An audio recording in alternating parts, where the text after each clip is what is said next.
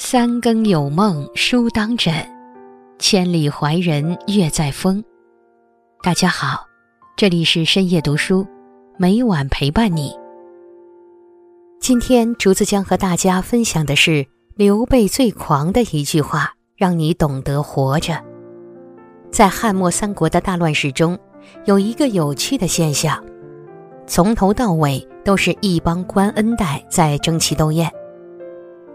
袁绍张口闭口都是我家四世三公，袁术还因为跟他争身份闹得分道扬镳。曹操的父亲是汉朝的国防部长，虽说是用钱买的官职，但家族地位确实跻身一流豪门。其他如孙坚、公孙瓒、刘表、马腾等等，祖上三代无不是吃着汉朝的皇粮，最差的也是地方土豪。与其他人相比，刘备既没有高官父亲，也没有豪门亲戚，可谓贫寒。他从小家里穷得念不起书，不得不靠练摊卖草鞋为主，还是亲戚们凑钱帮他完成九年义务教育。就靠贫下中农的起点，刘备硬是在豪门遍地的汉末三国中打破森严的阶级壁垒，成为坐拥万里江山的帝王。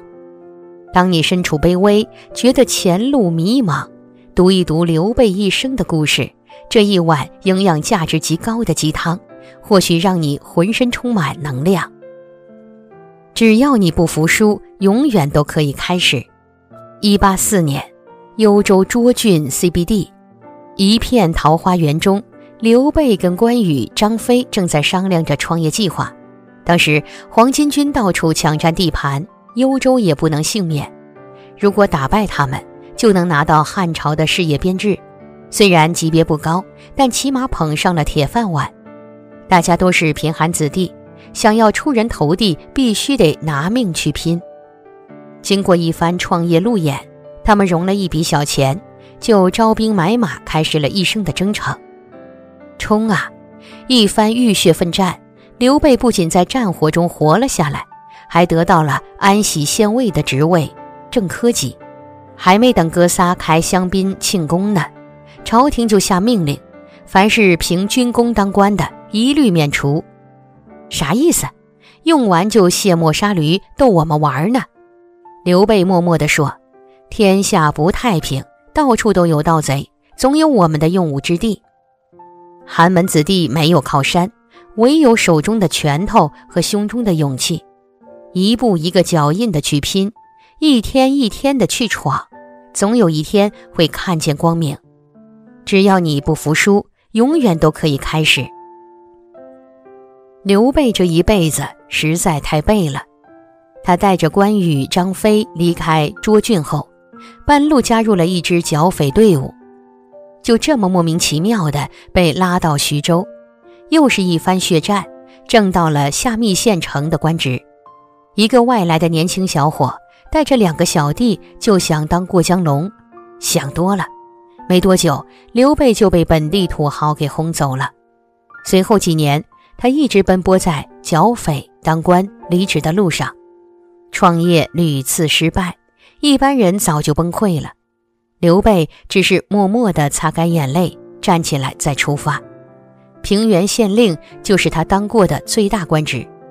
而这时的曹操、袁绍早已是坐拥城池雄兵的大佬了，可这又有什么关系呢？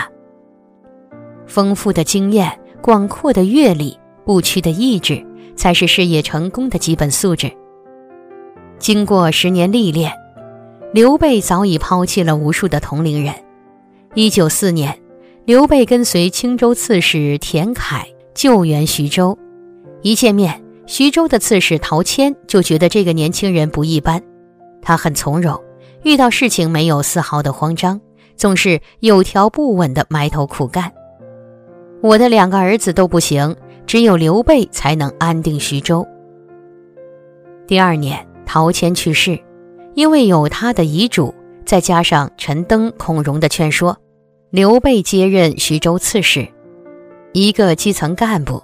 突然间就成了一方诸侯，刘备没有任何不适应。工作的方法论，他早已在基层的时候就学会了。现在不过是套用在更大的地方而已。这一次，刘备、关羽、张飞仍然没有开心多久，因为吕布反了。原本出于好心收留了无家可归的吕布，谁知道他却恩将仇报。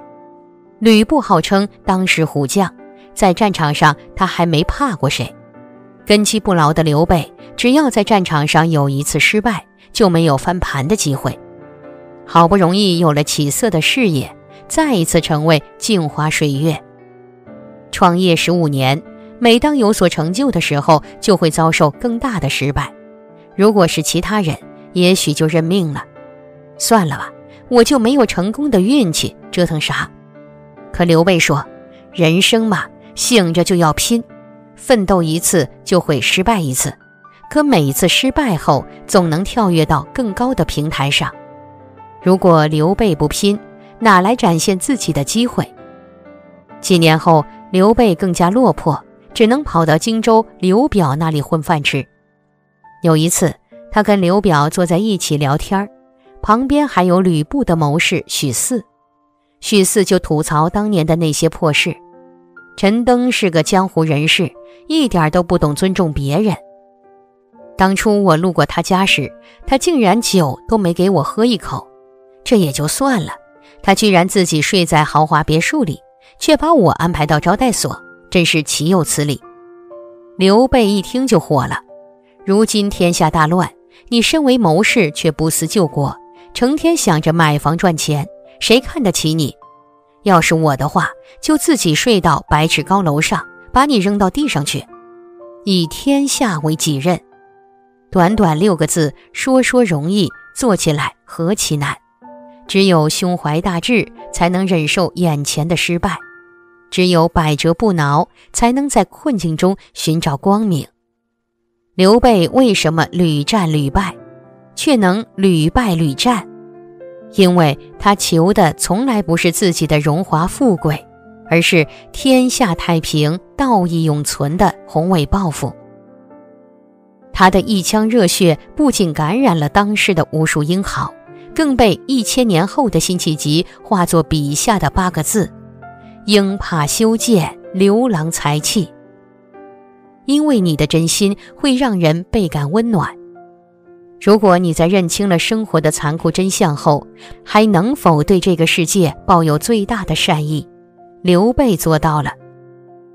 他还在平原县当县令的时候，埋头苦干，为大汉基层建设添砖加瓦。在他的治理下，平原县不仅摆脱了贫困，仓库里还堆满粮食。平原县的人文建设更是一绝。刘备不仅允许平民百姓随意参观县令办公室，还要带到县衙食堂里陪着吃饭拉家常，硬生生把威武的县衙办成了人民公园。这种行政风格领先世界一千八百年。可有才能的人总是会被人嫉恨。有个叫刘平的人是平原县有名的杠精。他就瞧不上刘备这套假仁假义的模样，撺掇了一个刺客混进县衙，想把刘备给杀了。刘备根本不知道来的人是刺客，仍然客客气气地招待他，陪吃陪喝陪聊天。不管是在哪个年代，当刺客的肯定不是富贵人家出身。一个县令能够放下身段对待每一个老百姓，顿时就把他感动哭了。他流着眼泪对刘备说：“我是奉命来杀您的刺客，我错了，您杀了我吧。”刘备盯了他看了半天，并没有动手，而是好言好语地安慰他：“这件事儿错不在你，你走吧。这个世界上总有一种正能量能够温暖每个人的心，因为你对这个世界的善意，所有人都看得见。如果你闯荡江湖多年，留下了无数的传说，还能否对年轻人表现出足够的人格尊重，而不是摸着啤酒肚，一副老资格的腔调？你个小屁孩！刘备做到了。二零八年，在荆州混了八年的刘备，听说有个人叫诸葛亮，大家都夸他是个人才，将来一定能够成就大事业。那年，诸葛亮才二十八岁。而刘备已经四十八岁了。面对这个能当自己儿子的年轻人，刘备不是让人力资源部去招工，而是亲自跋山涉水登门拜访。他带着关羽、张飞去了两次，全部吃了闭门羹。大家都以为他是在做姿态，像收到千金买马骨的效果。但刘备用第三次拜访告诉别人：“我不是做姿态，我是真的很欣赏诸葛亮，希望他能够帮我。”这一次，诸葛亮在家，但他在睡午觉。刘备、关羽、张飞三位江湖大佬就在门外等着，直到诸葛亮睡醒了，他们才进去。该喝茶就喝茶，该说话就说话，那种感觉就像马云亲自到你家去，开口就说：“我请求你来给我当 CEO 吧。”那天诸葛亮被感动了，恨不得拿小拳头捶他的小胸胸。直到多年后，他还反复回味当初的感动。先帝不以臣卑鄙，猥自枉屈，三顾臣于草庐之中。子臣以当世之事，有是感激，遂许先帝以驱驰。这个世界上总有一种情感，能够超越时间的流逝而愈发厚重，因为你的真心会让人倍感温暖。如果你半生奋斗却事业无成，生活安逸却离死亡的日子越来越近，你是否还有勇气再奋起一搏？刘备做到了。那一天，刘表做东，请刘备吃大餐。大概是上了年纪，又喝了点酒，刘备就半途中去上厕所。他刚一蹲下，就看到了自己白花花的大腿。这哪像个糙汉子的大腿呀？想当年行军作战，怎么可能会长脂肪？想到当年烈马奔驰，如今却寄人篱下。安定天下的大事业仍然看不到希望，自己的人生却走过大半。刘备不禁问自己：“刘玄德，你的人生就是个悲剧吗？人到中年太委屈了，委屈的能让一个厮杀半生的汉子哭得像个孩子。二十五年颠沛流离，妻离子散，屡战屡败，刘备都熬了过来。”人生就是这样，只要熬过来，终会看到希望。二零八年，他迎来了人生中最大的机遇。曹操率领大军南下，想要一统江山。如果让他成功了，江南的英雄豪杰都要去许都朝拜新主。大部分的人都觉得无所谓，不过是换了个老板而已。只有刘备、孙权、诸葛亮、周瑜觉得。自己的命运要自己做主，结果我们都知道了。曹操在赤壁折戟沉沙，孙权保住了东南半壁，而刘备在乱局里火中取栗，从此龙入大海，以荆州为跳板，拿下了天府之国益州。从此汉末乱世形成三足鼎立的局面。这个世界上总有一种信念。能够支撑起一个人生命的价值，因为你的热血会爆发出最强大的战斗力。实在憋不住了，就放声哭一场。我们印象中的刘备经常哭哭啼啼，丝毫没有男子汉大丈夫的气概。可那何尝不是中年男人面对挫折的发泄？难过了，他不能向关羽、张飞吐槽；委屈了。他不能跟老婆诉苦，受伤了，他必须得假装坚强，只能在心里憋着。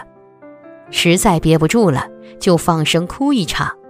哭过之后呢，该走的路还得继续往前走。就靠着一股不服输的韧劲儿，刘备从一个毫无政治资源的寒门子弟，最终成为名留青史的汉昭烈皇帝。纵然陆逊火烧连营，再一次烧掉他的大半资本；纵然诸葛亮六出祁山，也没能实现他生前的梦想；纵然姜维九伐中原，折腾的蜀国生民疲惫；纵然钟会邓艾出奇兵，灭掉了他毕生奋斗的蜀汉。可那又怎么样呢？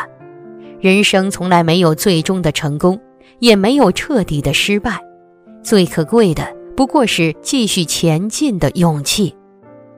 阶级固化，这几年“阶级固化”这个词被不断提起，很多人仿佛一夜之间就失去奋斗的动力。挂在嘴边的往往是很丧的话，再怎么努力也没什么用。我们没背景，没关系，瞎折腾什么？我都三十岁了，这辈子也就这样了。可是，据美国的智库皮尤研究中心调查发现，在过去四十年中，阶级固化更加严重的美国，仍然有百分之四的人能够跨越出生阶层，进入更加精英化的上流社会。四十年，大概就是一代人奋斗的时间。在美国，贫富分区、教育分流、种族因素无处不在制约着底层人民的逆袭。在这样恶劣的条件下，仍然有人能够通过自己的奋斗进入更高的阶层。而在中国，虽然出现了阶层固化概念，但并没有那么绝对。近几年，淘宝、自媒体、移动互联网等风口，造就了无数的普通人崛起。而以后的人工智能浪潮中，机遇只会更多。